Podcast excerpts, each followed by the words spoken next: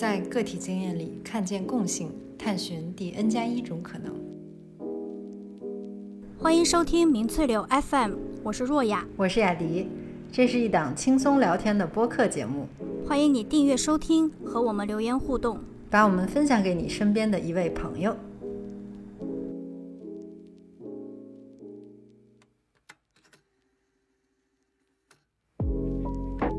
校长就是跟大家其他小朋友在讲，这个小朋友跟你们就才一样大，你们想一想自己，如果说把你们放到一个完全语言不通的国家，你们会是什么样子呢？课业呢，其实真的不多，我看他才刚翻开来，他就跟我说做完了，又关上了，一整页下来，这才四个题目。五年级的时候，他可能要要完成烹饪课，然后六年级的时候可能要会那个手工缝织的那个课，二年级的时候像他负责花坛，三年级的时候可能负责养哪一个小动物什么或者之类的，所以学校里面呃什么都有，对，经常经过的时候还会听到鸡叫。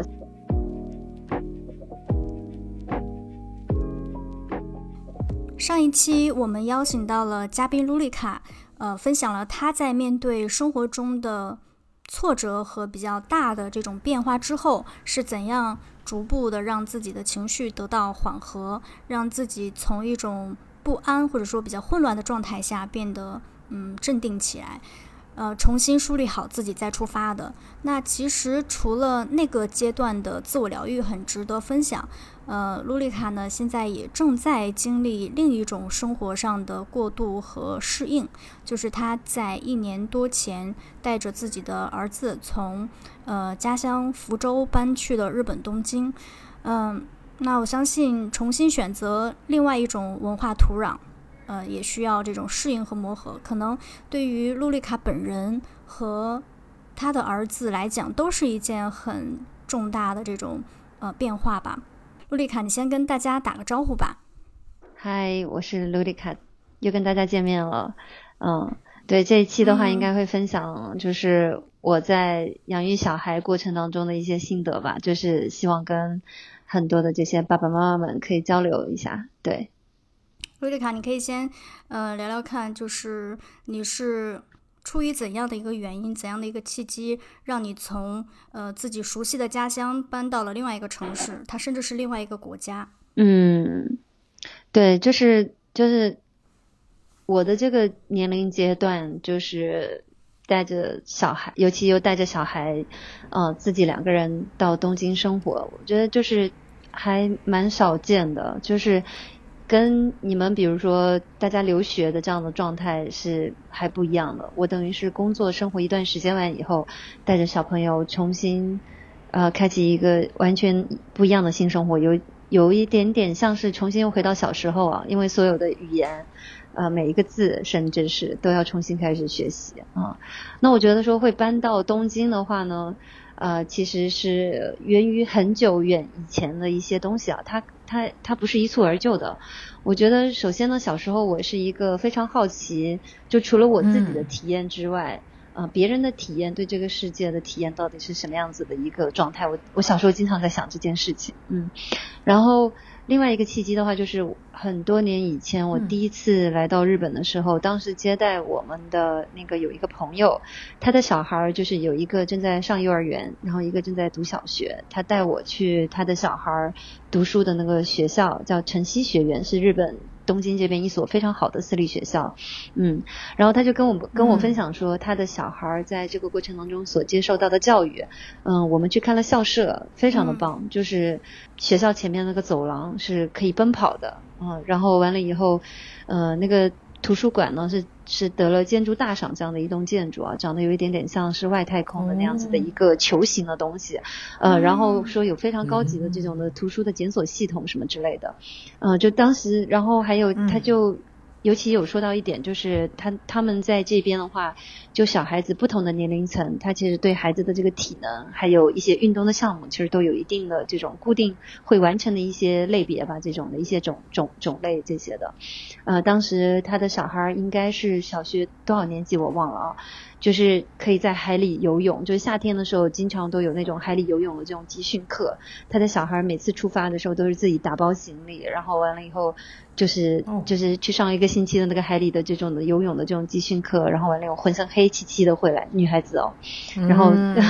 对，然后 然后经常就是有得到非常优秀的证书，然后非常非常的喜欢滑雪啊，就是就属于说日常生活当中，嗯，对，就是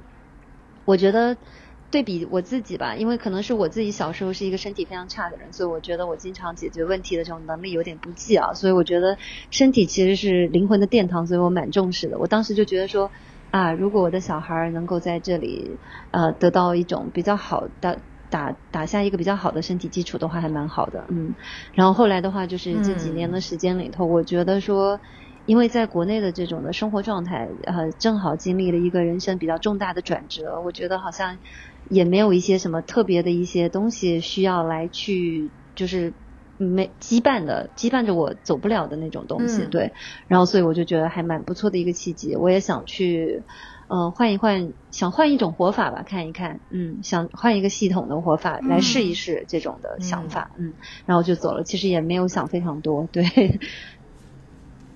对，我觉得迈出这一步，就是虽然说起来是既有长期的历史的原因，可能你从小就是有一种去探求外面的世界的这种想法、梦想，然后也有就是短期你说可能人人生经历了一种转折，但是总的听起来，我还是觉得这是需要付出相当大的勇气的。虽然只是迈一步，但它就是距离很远，跨了一大步这样的。嗯，对，其实因为原来的话，大家我相信说很多人其实都有来日本旅行过嘛，尤其是中国人，就比如说他有百分之六十的语呃那个书面上的字都是汉字嘛，所以其实对于中国人来讲，在日本生活其实是友好的，因为说哪怕是你语言还完全不懂的情况下，其实你在日本行走下来也完全没有问题，也不一定需要有人 带啊，但是。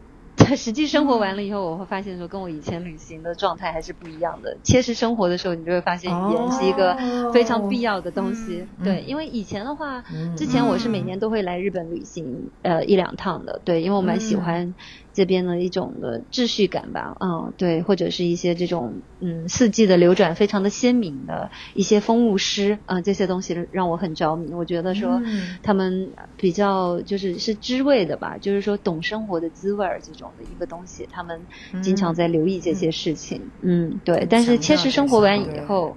对，切实生活完以后发现说功课还是蛮蛮蛮长久的，对，蛮蛮深的，对。嗯，特别有同感呀。我觉得，呃，当你旅旅行的时候，其实你完全是一个局外人的这个角度，你不需要让你其实享受的就是一种陌生感。对。但是当你真的要在一个地方去生活的时候，肯定你会有陌生感。但是你一旦要在这个地方生活，你除了这个陌生感，你一定要。想办法让自己，就是你会不知不觉的想办法让自己融入当地的这种生活，是要去建立一种，就比如说生活跟工作一种良好的这种的一个秩序跟状态吧。我觉得，就比如说，呃，是生活跟工作过程当中，你都必不可少的会需要产生到交际嘛，对吧？那这些他们社会里的这种的一些通用的，嗯，公。公共人与人之间交流的这种的礼仪，呃，跟方式，其实日本的这些制式化，它还是有一套它的那个基本的固定的一个一一些基本的原则的。我所以我觉得这个东西也不难，语言也好，或者是他们的这种的思维方式也好，怎么去了解，怎么去在他们的基础上去构建起自己的生活啊，这个是一个过程，这样子的。嗯嗯嗯，在这个就是。再去探寻说，在一个新的国家，这种文化背景之下，就是如何和周围的人，不管是工作也好，或者是日常这种交往也好，就是如何在这种日常生活中去重新学习一套这种规则。我就是可以想象是还是会很困难的。就是有没有哪些哪些困扰是你就是现在可能还在努力，在不断的在学习和练习的？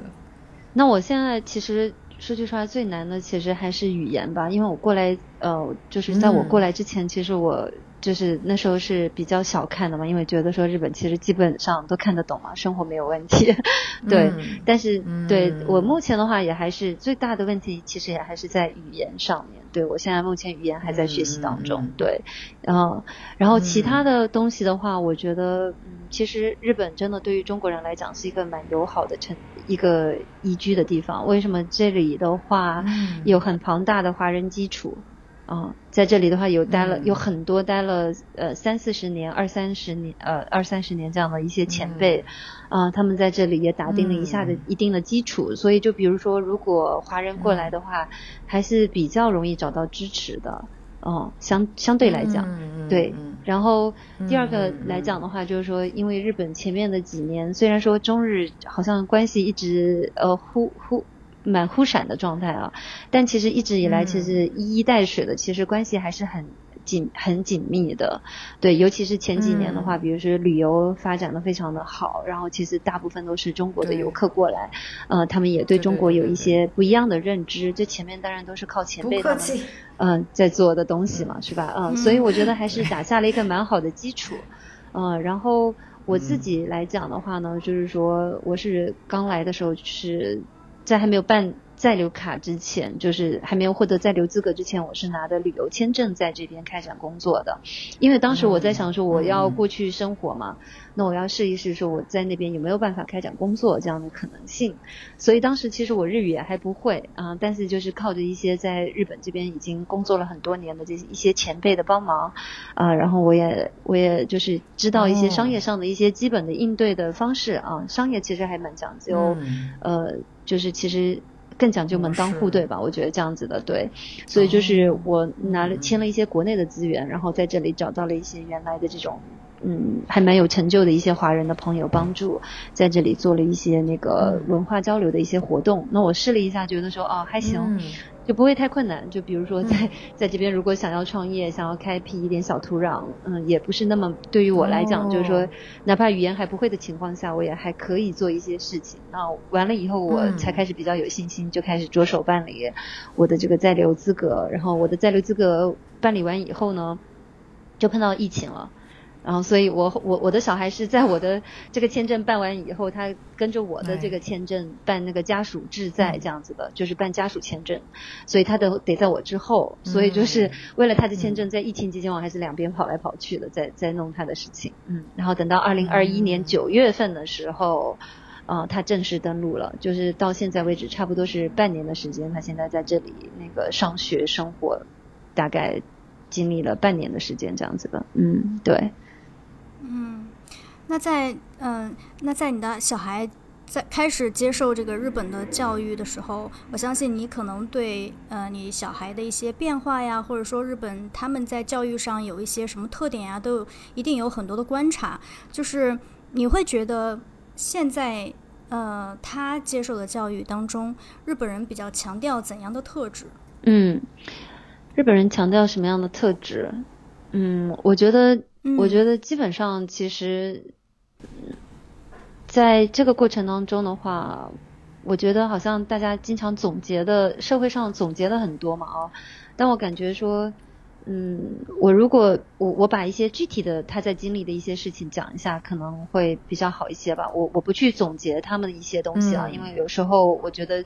总结可能也只是一种语言风格而已啊。他过来完以后呢，就是嗯。因为语言还不会，所以没有办法上私立学校，所以就是根据日本这边的这种公立教育的系统，在我们家附近，比如说我们家所属的是哪一所学校，他在这里办了那个登录，就是在区域所办了登记完以后，他就会有指定的那个学校，就是这这这个片区是指定哪个公立学校，完了以后我们去区域去去教育局报道，然后完了以后他就安排学校，我们去学校里面去。做了一个那个跟校长的交流，那校长就给了我给了我一摞纸，就是一摞非常非常多的那个文件，就比如你的小孩进来的时候要备一套那个就是运动的衣服。就是那个短袖短裤跟一顶那个可以翻白色跟红色两用的这样的一顶帽子，啊，这样一套这样的一套运动服，就是他们一年四季不管什么天气通用的这样的一个运动服，这样子的。呃，什么时候使用呢？就是他们在上体育课的时候使用。然后他来的时候正好是冬天嘛，那也 没有什么特别冬天的什么样的衣服，就是冬天的时候他也还是穿着这一套那个运动服，就是上体育课这样子的。嗯，这个对，在室外。嗯，然后第二个的话呢，就是说，嗯，就是我觉得我我这这个过程当中，我觉得很好的一点就是他们非常的清晰。就是你来我们这所学校，他们而且非常的友好，就是就是把这整个的你应该要准备的文件是一二三四所有的东西，他都他都就是用文文件的形式提前准备好一二三四，说的非常清楚。然后第一天去报道的时候，就带我们去到班级里头去跟同学们打招呼，嗯，然后校长就是跟跟大家其他小朋友在讲，他说你看他们跟呃就是那个这个小朋友跟你。跟你们就才一样大，你们想一想自己，如果说在这么大的情况下，像现在把你们放到一个完全语言不通的国家，你们会是什么样子呢？对，然后就是呃，老师还指派了一个嗯一个同学来带他这样子的，特别的，就是有一个指定一个，就是说哦这段时间对这段时间这个小朋友就由你来带他，就比如因为他语言还不会听不懂嘛，所以就是你要告诉他说这个东西是在哪里，厕所是在哪。哪里？这个鞋子应该要放哪里？那个东西是在是在什么样的地方啊？类似像这样，第一天的，嗯，第一天的这个就是就是这样子的。然后完了以后，我觉得他们每天的这个上学的时间。因为当时他在国内的时候上的是私立学校嘛，每天是六点钟才放学。嗯。然后到了这儿完以后，我有点还挺困扰的，因为他们经常就上到两三点就结束了。嗯。然后完了以后，我不可能说每天就两三点就回家嘛，这样的话工作都没法做。是。然后，但他们这边的话有一个儿童馆的那个系统。就是就在学校的附近，在在社区的周围这样子的，就就是说它是针对需要工作的这些父亲母亲们，就是你可以我可以去儿童馆做一个登记，就是这样，然后他放学完以后不需要回家，就自己去到儿童馆去做报道，然后每天第二天比如说要几点回家，我就在那个 Len Lak Chu，就是他们的那种对话的这个互相交流的手账。嗯，通信通信手册，嗯，这样子的，嗯，来写的说他第二天，比如说我想让他七点钟，呃，七点钟回家，他是一个人还是去接，就这样画一个圈，然后就可以了。他就每天，他现在每天就是放学完以后，直接背上书包，然后就去儿童馆里面写一写作业，然后在那边玩一玩球啊，撞球啊，然后跟小朋友们一起玩一玩什么的，然后到点了就回家，这样子的，很方便。嗯。我觉得这些都是这个你刚才举的这个三个例子，我觉得至少我听下来能觉得共同之共同之处，就是首先就是学校它的教育系统方面管理是非常有条理，而且是很统一的这种很整齐的，对吧？包括你刚才说的那个细节，就是校长他带这个一位外国的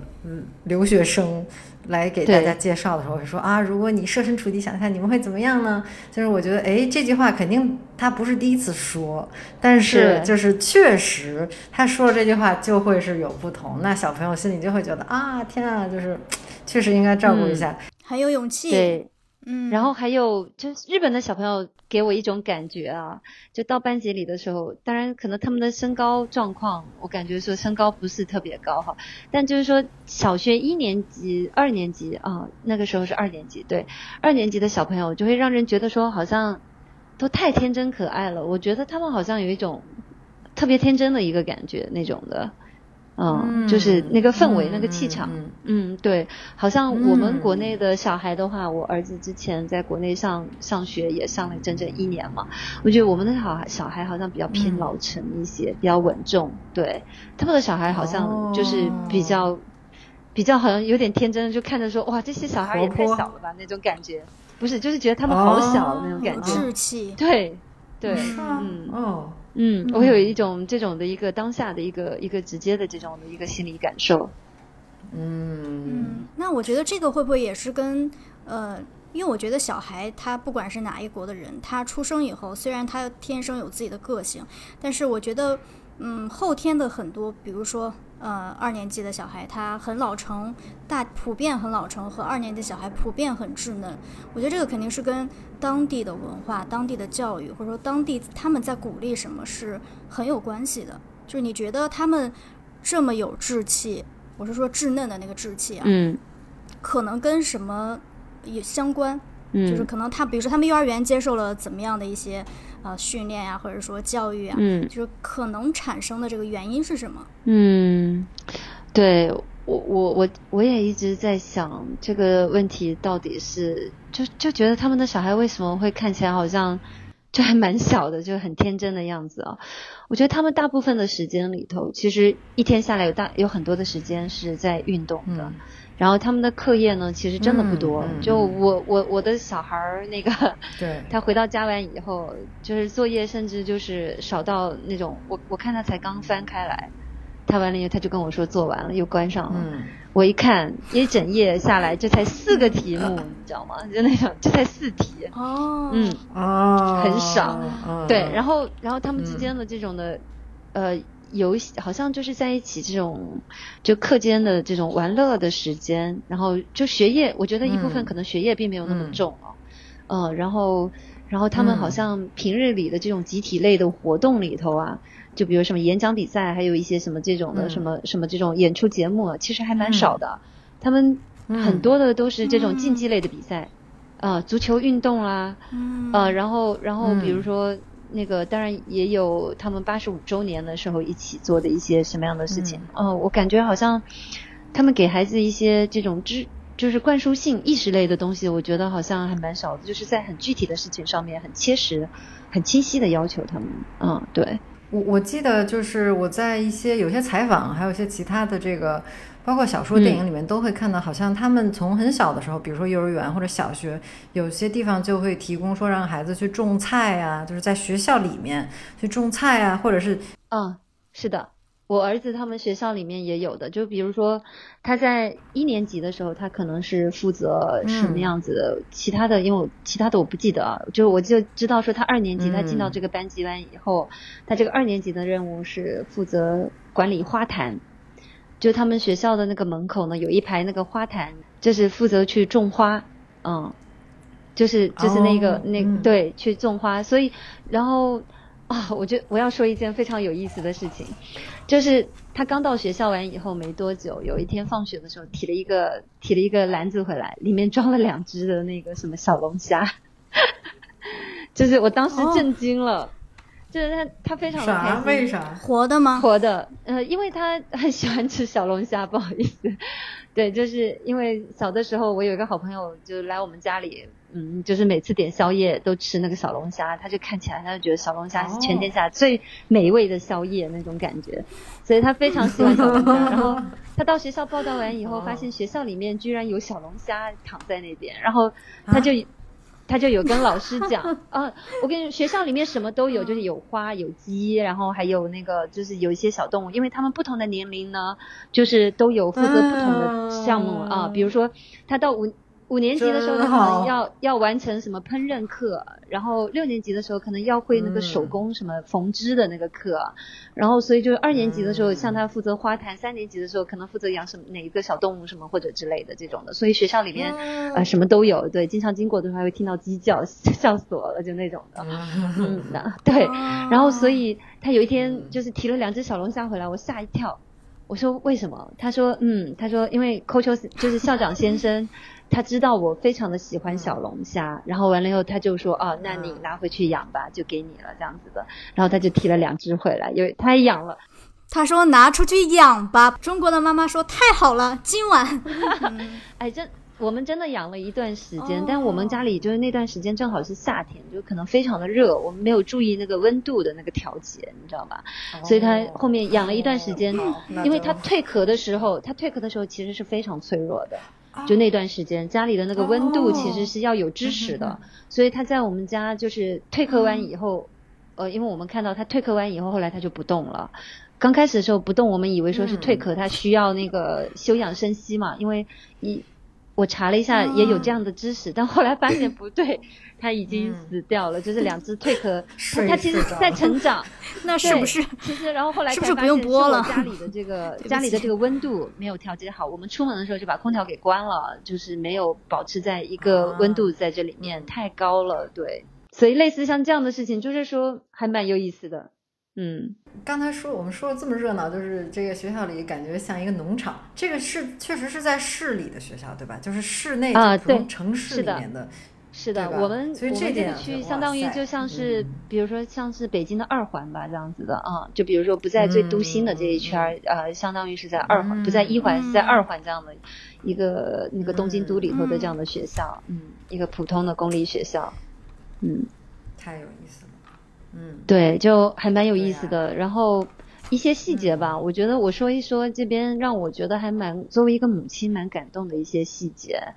嗯，一个的话就是他第一天去上课完了以后，有一个这样子的那个指定的老师有一个指定这样的一个学生来带他熟悉前面的生活跟学校的各个位置。嗯，然后就是校长先生也非常的温柔。嗯，对，因为刚开始跟我们接触的、跟我们对接联系的是校长。副校长先生，然后后面的几天里头，经常就是会听到我儿子回来跟我讲校长先生什么什么样子怎么的，就他如果有遇到什么样的困难，呃，有遇到语言上面不通的事情，或者有一些什么样的困惑，他都会跑到副校长先生的那个办公室里头去找他来寻求帮助，嗯，对，然后学校里面也有非常完善的医护室嘛，嗯，他运动受伤在医护室那边直接去那个保健室那边就会得到一个比较好的护理这样子的，然后。早上的时候，就每天早上，因为他们都是自己上学嘛，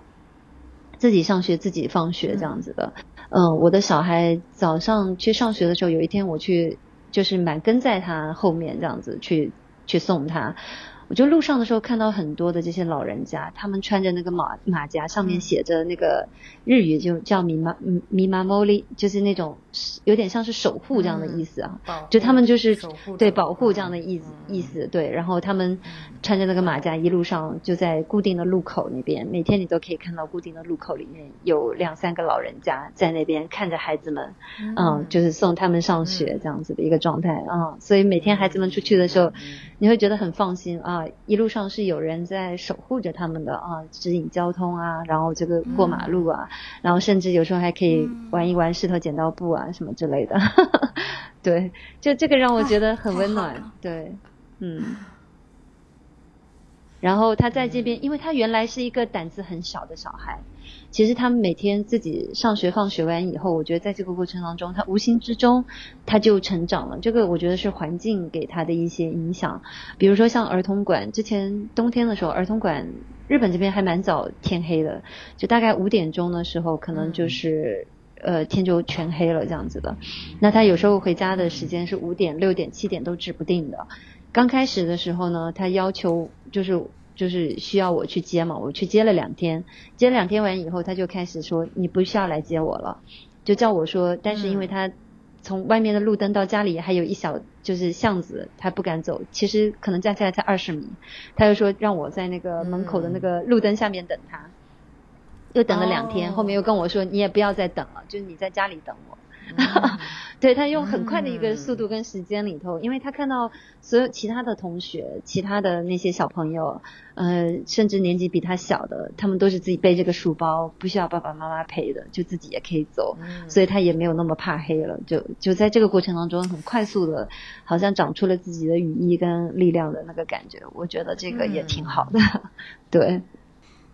嗯，就是周轶君之前拍了一个纪录片叫《他乡的童年》，我觉得我们三个应该都嗯看到过。然后其中有一集，对，其中有一集就是在讲日本的这些教育。呃，当然他走访了大阪啊，然后呃也有东京啊，不管是哪一个城市，都会发现就是在日本的这些幼儿园。呃，或者说小学真的是，呃，像这个洛丽卡刚讲的，非常注重这种身体的训练。他们甚至整个早上都是在大喊大叫，然后身体动来动去当中度过的。然后小孩的声音又很尖，很尖锐，就是非常吵的这么一个情况。然后比如说在这个纪录片里面就有一个幼儿园，他们是要求练剑道的。就剑道这个运动，我们在上一期卢丽卡分享，他是这个自我疗愈的过程中，其中有提到剑道这个运动，大家也可以回去听一下那一集。就是剑道这个运动，所有的小孩都会在，可能是整个呃幼儿园吧，也可能是部分班级，就是总之大家会在一个呃空间里面，所有的小孩要听老师的这个口令去。呃，尽量精准的去做这个动作，同时要求他们从丹田之中把那个气势喊出来。然后当时的那个老师就接受采访，是说为什么要让他们做这种训练，就是，呃，其实为了让。就是你可以试着，当你葛优瘫的时候，你是没有办法很有气势的喊出来的。他说，其实为了让对，为了让大家能够喊的有气势，能够从用腹式的这种呼吸去喊出来，而不是去可能你喊半小时嗓子已经哑了，就是不是撕扯着你的嗓子去喊。在这个过程中，老师会不断的调整学生的体态，让他们保持，比如说脊柱的直立啊等等。嗯，因为只有好的体态，才能把洪亮的声音传达到远方。只有好的体态，你的人整个挺拔起来，你才能可能在面对生活当中，它也是一种无形的这种积极向上的一个一个姿势吧。所有人就是都在训练，其实不仅仅是剑道，很多的这种运动都是在训练学生的呃体力。其中一个幼儿园的校长在接受这个采访的时候，是他是说，其实每一天的早晨是。呃，一个人最好的这个时间，那么在早晨的时候就要尽量的让他是唤醒自己的身体。当你唤醒你自己的身体的时候，你会唤醒你自己的意识，你会更有这个朝气。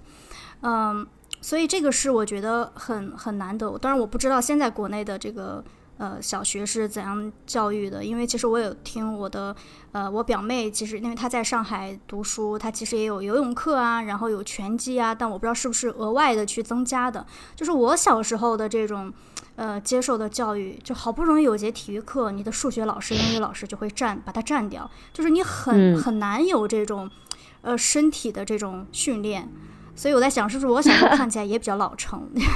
就是我想，就是这个是我当时在看呃周轶君他乡的童年，对于日本他们的这种教育有很深的这种呃印象，而且在他们都是大部分都是集体的一种运动，集体的这个运动，比如说剑道好了。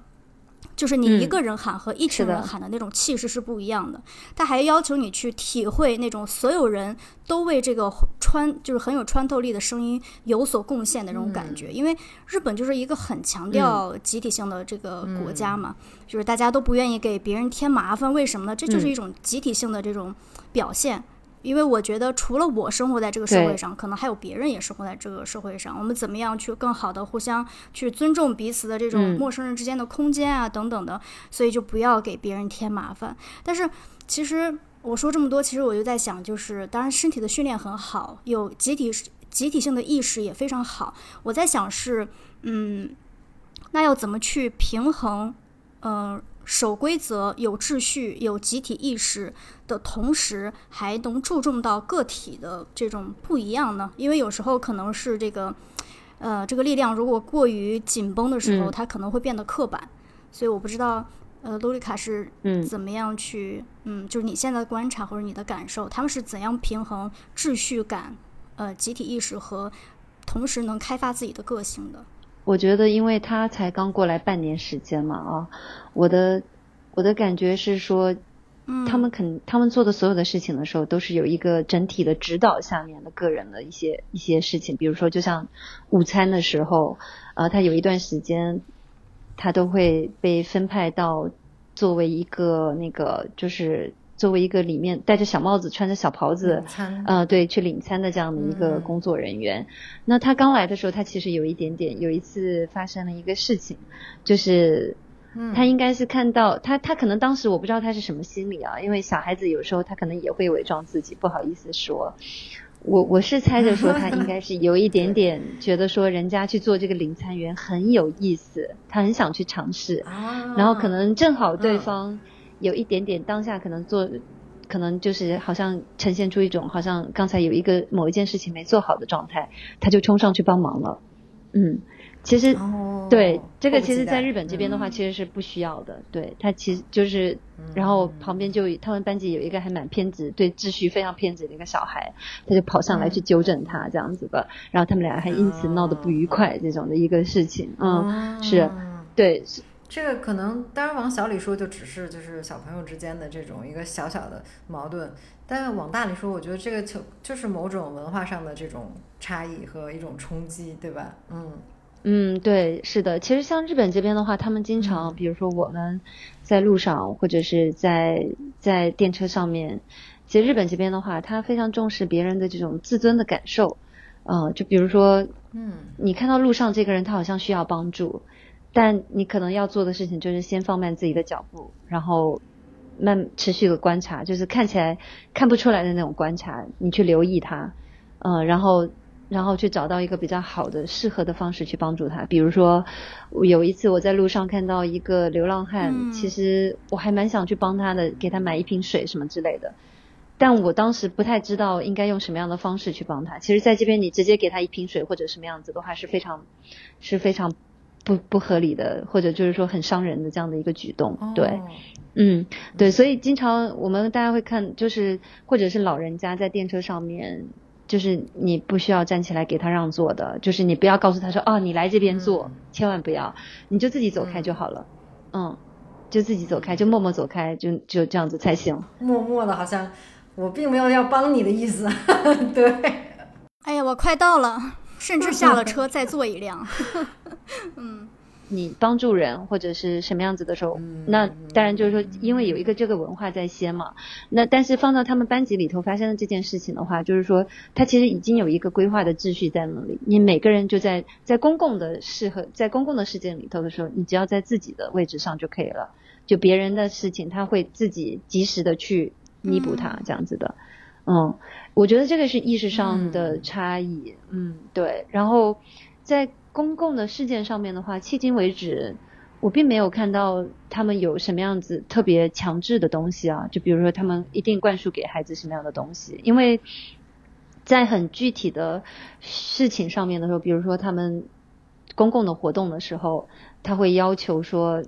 比如说像他们的足球练习，你你现在负责什么位置？是是冲锋还是还是比如说守门员？它其实都是有一个规划的，就是是老师有一个整体的规划，然后孩子们去做这样的一些事情。那他呃，比如说工，然后像我觉得这些东西好像并没有什么特别的，嗯，我觉得可能在幼儿园的时候，他们可能有一些特别的灌输吧。但是小学开始的话，我在这边半年的时间里头，我更多的看到的是说，其实，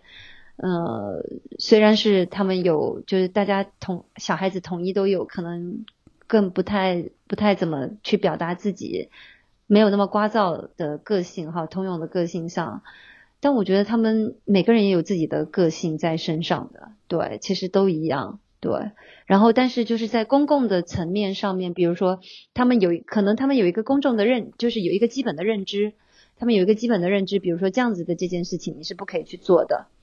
比如说像他们班级有一个有一个比较偏执的小孩，其实我第一天去的时候我就有感受到，就那个孩子就是老师在上面讲话讲一半，那个孩子突然间就跑、嗯跑上去了，然后班级里头大家对他的好像这样的一个行为好像也很正常。就是对他的这个行为也很正常，然后大家只是，嗯，嗯然后老师也只是很好像很宠爱的抱了抱他，说，哎呀，你又这个样子，然后又把他放回到那个位置上，这样子的。其实，在日本这边的话，公立学校里面，他们有时候就是班级里头，甚至有时候可能会有两三个，就是有一些，因为他不不可以拒绝任何孩子的，就是他不管是什么样的条件。嗯，甚至会有一些，就是他们，我我之前有听闻，就是有一些班级，他可能就会有一些可能残障人士啊，或者是一些残障的小孩，或者是有一些自闭，或者是有一些这种躁多多动症这样的小孩，他其实就是在这样的一个不一样的这个群体里头，去教你怎么跟怎么去面对这样的一个情况。如果是你的话，你怎么跟这样的一个人相处？那他更需要你帮助跟支持的这样的一个人的时候，你怎么合理的顾及他的自尊的情况下去来跟他写作？嗯呃，公立学校它会接收任何条件的这种学生，并且鼓励小朋友们从小学开始就要学会去认识说，哦，其实我们这个社会上有各种各样的人，然后大家总归是要一起相处的，就是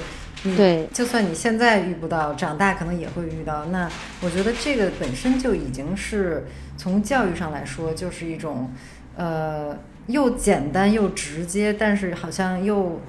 难度就是对小朋友要求很高，难度其实挺大的，可能。但这种挑战确实从小开始练习的话，肯定是以后如果再遇到类似的情况，我相信这些小朋友就是都已经会是很有经验的了。比如说关于集体的这件事情，刚才我们讲到的啊，就集体性的，嗯，我的感觉第一直觉是，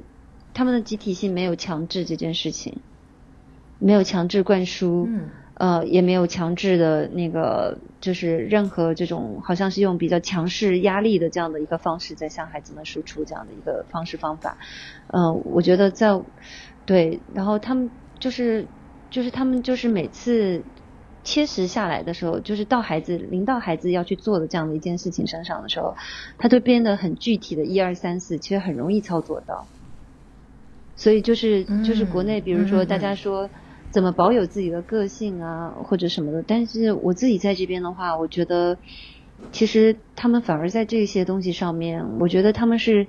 我觉得这些东西可能是社会整体的一个习惯、一个意识，它并不在于说具体的那些东西上面。因为我我我们因为我自己养小孩，你们还没有小孩嘛，可能不懂。其实养育孩子，他真的养育小孩的话，他真的。不是说我今天我给孩子什么东西，或者我强制他什么东西，他很多时候其实真的是他自己会在跟外界去学习，就是外界环境他他学来的。我儿子刚来的时候，我说一件一些很有意思的事情。他刚来的时候，地铁的门一开，他第一个条件反射就是现在冲进去。对他没有排，他他排在最后面，但是他第一个条件反射就是冲进去。然后有看到位置的话，一屁股就坐下，好像好像我要抢先一步的那个感觉啊，就在这边还蛮突兀的。对，然后第二个的话呢，就是比如说他到那个呃，我带他去美术馆玩，然后美术馆的那个门很小。然后旁边就是有一块蛮矮的台阶，但是他但他那个门是关的，他那个后门他那个门是关的，但是他那个直接通往一个右外面有一片公园，一块那个很多小朋友在那边玩的一块地，他就想快一点出去找小朋友一起玩。他的第一个条件反射就是他看到那个门上面写着“禁止”两个字，他可能根本就没有留意，他也不管，因为那个门锁是锁起来的意思。其实，在日本这边的话，就是告诉你说这个此门不通，就你要你要按照正常的路径走到大门出去嘛。他的他就想出去玩，他第一个反反应就是直接走上那个石石头台阶，就就翻出去了，因为那个很矮嘛，很容易实现这样子的。对，嗯，所以就是这些，我觉得孩子的教育，嗯，就是他其实真的是整体的一个意识大意识层面，再到具体的学校，呃里头的这种的规范，再到家庭的规范，我觉得这个是这些东西。那日本的这种的，他他经经常很注重，比如说群体的训练，比如说，嗯，他所有的孩子们有很多很多的体育活动。那全都是集体的活动，比如说像足球，呃，他足球是非常非常重视的，就基本上只要是稍微放假的时间，就走到处去看，全都是满大街，全都是小孩儿，稍微有一块空地，全都是运动的男孩子跟女孩子，就是他们足球跟棒球是最常见的，嗯，足球跟棒球是最常见的，嗯，这样子的，满大街都是，他讲究协作。他在这个过程当中，他讲究协作，讲究互相配合，呃，然后完了以后，你要完成自己本职上面应该要完成的这个事情跟工作是什么，这样子的。对，我觉得，嗯，他们他们在整个社会，因为基本上他都是强调在公众的层面的时候，我们要基要维持要维持一个基本的这个东西，因为整个社会。不是只有我在马路上行走，这个学校现在这个班级不是只有我一个人在这里上学。现在这个这个足球足球队大家一起在踢球，不是只有我一个人在这边踢这样子的。所以他其实，但是他落到具体层面的时候，他我我我是认为说，我看到的他没有任何一点强制的意思。他是把这件事情说明白，告诉你，然后你负责一二三四这样，你把你的这件事情做好。那公共层面上，我们比如说基本上，呃，你看到人给我挨一下子，就比如说他们这边的打招呼是很重要的事情，一定要去完成的事情，就在公共的公共场合的层面必须要做的事情，那很具体的。他就从整个从成人的世界到到小孩子的世界里头，他都有非常明文的这种的礼仪的往来，或者公共场合上要要具体完成的事情。但是个人的部分的话，我觉得大家的这个个人空间，就因为为有一个这样的公共空间完以后，大家个人的空间才得到了一个非常完整的保存。我觉得在这里的生活，我是这样子，嗯，下来我我我经常就觉得说，哪怕我语言还不通的时候，我在这里生活的冲。都畅通无阻，没有受到任何的冲击，这样子的。对，因为大家在公共的层面上面的话，我都做到我应该要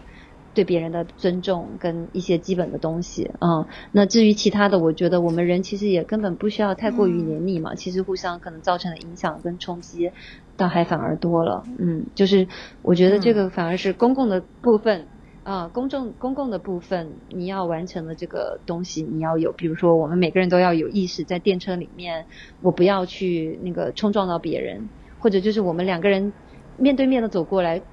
绝对就是有人先让开的，就大家互相是互相避让的，不会说这样子互相冲撞到彼此，极少极少，我在这边几乎没有，可以说是没有经历过，对，这样子的，嗯。嗯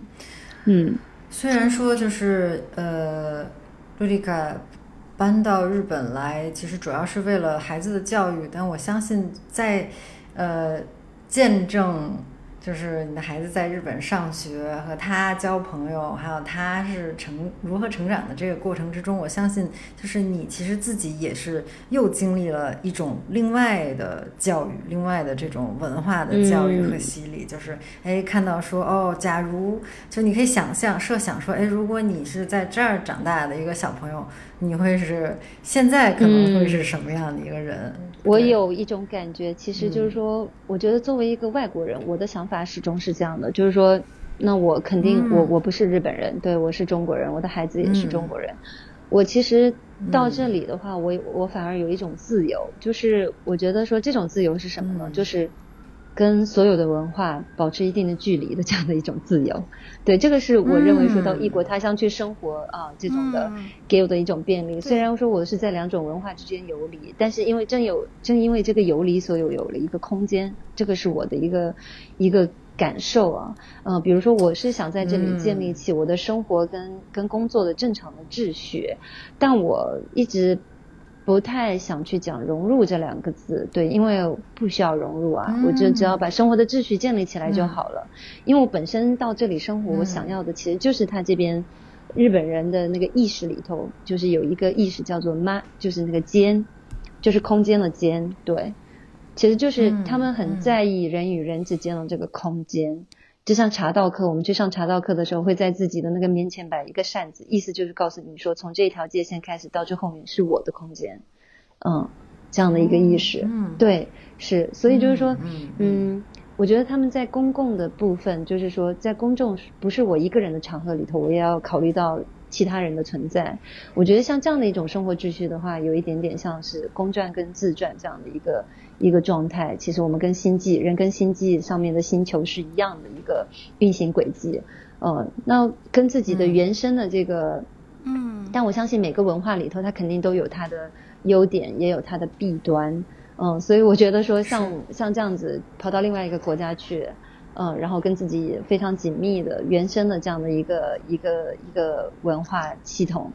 呃，保持一定的距离，然后再到异国他乡里头，那就再怎么样，肯这个距离永远是无法消弭的嘛。对，所以我觉得反而是因为这样子，我保有了自由。对，我我也希望说我的小孩能够拥有这种自由，对，跟这种的潇洒。嗯嗯嗯。对我其实也挺有同感的，就是之前在呃留学的时候也会有这种感觉，就是可能除了呃伦敦本身是一个很多文化的这个地方，就是每个人可能都有他自己国家自己的呃习俗啊风俗啊，而带到这个地方的，所以你就算有一些哪怕你个人的一些奇怪的这些东西，也会变得比较正常了。那呃，除了这个之外，其实我会觉得，首先就是我不是英国人，所以好像我不需要遵守他们的这种，啊，怎么说的清楚呢？就是大概就是他们自己人的一些这种默契啊，或者他们的某些规则啊。因为我毕竟是个外国人，那同时我也和自己的国家和自己的这种。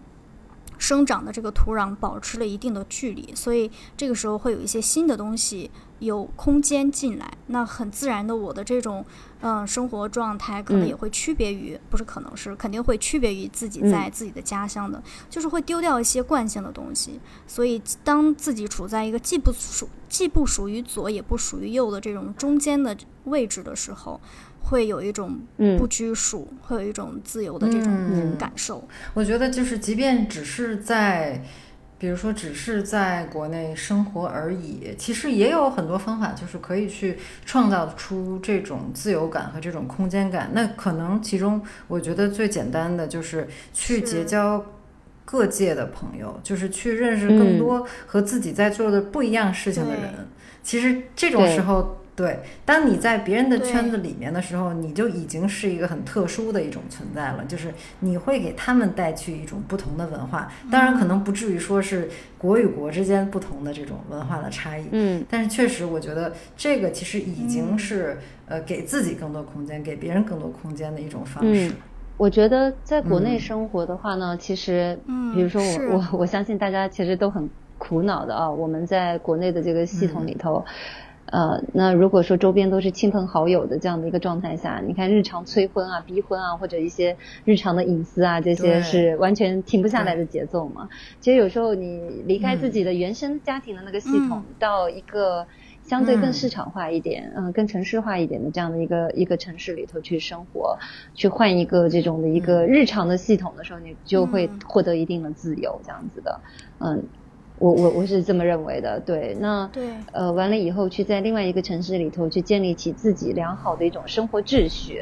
嗯，那让比比如说，我觉得，呃，就是自己不喜欢的这些东西里头，它自然而然在你生命当中这种接触的时间接触点变少了，它自然而然就不会困扰到。困扰到人这样子的，对我觉得这个也是一个非常好的这种的一个一个独立的这样的一个生活方式。我觉得是我们这个年代的人独有的一种，就是说，我觉得是老天蛮恩赐的一种一种空间啊。像以前我们的长辈，我觉得像我父亲、呃母亲他们那一代，可能一生都活在一个系统里面，他们其实很难脱离那个这个系统的评价。但是到了现在的话，我们年轻人真的换一个城市或者换一份工作。嗯，然后完了以后，可能就是我换一群朋友这样子的一个方式，他他其实，在某种程度上就已经可以获得不同的支持，嗯，跟一种另外一种系统的这种切换的自由。对。那我觉得说，其实还有一点，像拥有这种自由的话，对。我觉得就像我提到的那个，就是我觉得像日本的那个意识里头的这个间，就是这个妈，我觉得非常的重要。其实就是保有自我的这个意识的清醒。我觉得。这个东西就注重自己个人的这个私欲的这个部分的，不管是隐私，或者是自己思想的独立，或者是自己生活的独立的这些东西，我觉得都很重要。当当如果你拥有了自己独立生活跟独立思想的能力啊，就比如说你自己能够消解得了自己生活当中来的这些事情，我觉得他已经能够让自己获得，不管是在哪里都能够拥有这种自由。对，哎，鼓掌。我之前去剪头发的时候，呃，我的这个发型师就是长期在他那边剪，他很巧，他也是福州人，嗯，他就是会，我就是当然他的体验，我觉得很多在在上海或者说在大城市工作的人都会有这样的体验，就是我知道在大城市非常的辛苦，肯定不如回自己的家乡，父母已经帮你。对吧？帮你积累一些东西，更来的更要辛苦一些。回去当然会，你可能有更多机会躺平。但为什么还会选择呃大城市呢？其实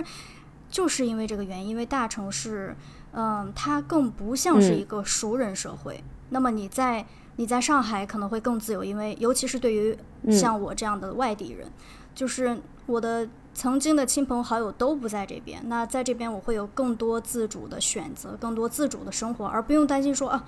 会不会我的就是家人的大人要去管我？你这条不行，那条不行，就是不用担心这个。所以我觉得现在这个可能我们这一代的人对于这种空间，彼此的这种尊重，其实也有了更多的讨论和更多的意识。那今天非常非常高兴，我们再一次请到了卢丽卡和我们分享搬到日本之后经历的自我的一些成长，然后她。